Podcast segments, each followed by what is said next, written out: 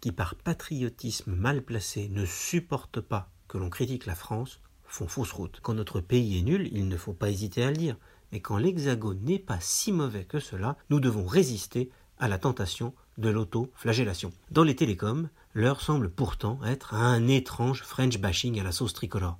Citant une étude de la Commission européenne mélangeant des choux et des carottes, certains propagent en ce moment l'idée que la France serait quasiment le plus mauvais élève de toute l'Europe en matière de couverture mobile 4G ou de réseau à haut débit. L'image est en partie vraie, mais elle est biaisée et trompeuse. Certes, dans le mobile, certains pays ont en moyenne des taux de couverture de la population un peu plus élevés que nous. Et c'est vrai qu'il y a dans la France des campagnes, des zones blanches dans lesquelles le mobile passe mal. Mais si la France est un peu à la traîne dans la 4G, c'est aussi qu'elle a été un des derniers pays à accueillir un nouvel opérateur, Free, qui est forcément un peu derrière en termes de déploiement de réseau. Si l'on prend la performance des trois premiers opérateurs, Orange, SFR, Bouygues Télécom, avec un très respectable 97 à 98% de taux de couverture, la France n'est dépassée que par des pays de taille modeste ou aux zones d'habitation très denses.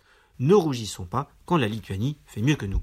Dans le haut débit fixe, la France récolte aussi un bon d'âne. Certes, certains pays scandinaves sont en pointe dans le haut débit, mais si l'Hexagone a du retard, c'est essentiellement parce que le câble, qui est considéré comme du très haut débit hein, dans certains pays comme en Allemagne, n'a jamais percé chez nous.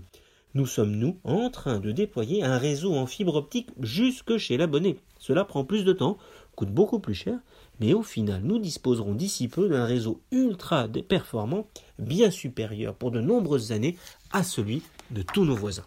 Dans les télécoms, la France est un marché hyper compétitif dans lequel l'investissement a tout de même progressé de 37% en 3 ans pour atteindre un quart du chiffre d'affaires des opérateurs. 10 milliards l'an dernier. On ferait mieux d'applaudir ce bilan plutôt que de le critiquer.